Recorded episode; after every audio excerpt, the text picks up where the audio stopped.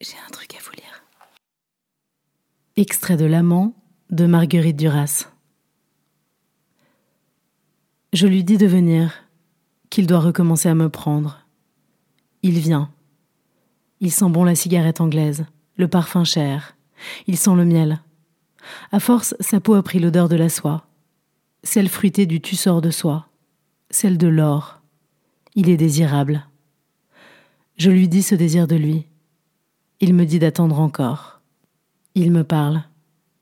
Il dit qu'il a su tout de suite, dès la première traversée du fleuve, que je serais ainsi après mon premier amant, que j'aimerais l'amour. Il dit qu'il sait déjà que je le tromperai, et aussi que je tromperai tous les hommes avec qui je serai. Il dit que quant à lui, il a été l'instrument de son propre malheur. Je suis heureuse de tout ce qu'il m'annonce, et je le lui dis. Il devient brutal. Son sentiment est désespéré. Il se jette sur moi. Il mange les seins d'enfant, il crie, il insulte. Je ferme les yeux sur le plaisir très fort. Je pense, il a l'habitude, c'est ce qu'il fait dans la vie, l'amour, seulement ça.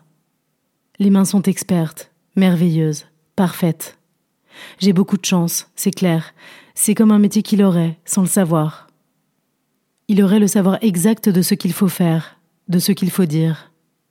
Il me traite de putain, de dégueulasse, il me traite de putain, de dégueulasse.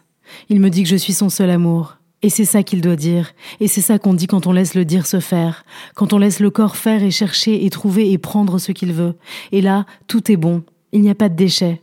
Les déchets sont recouverts. Tout va dans le torrent. Dans la force du désir.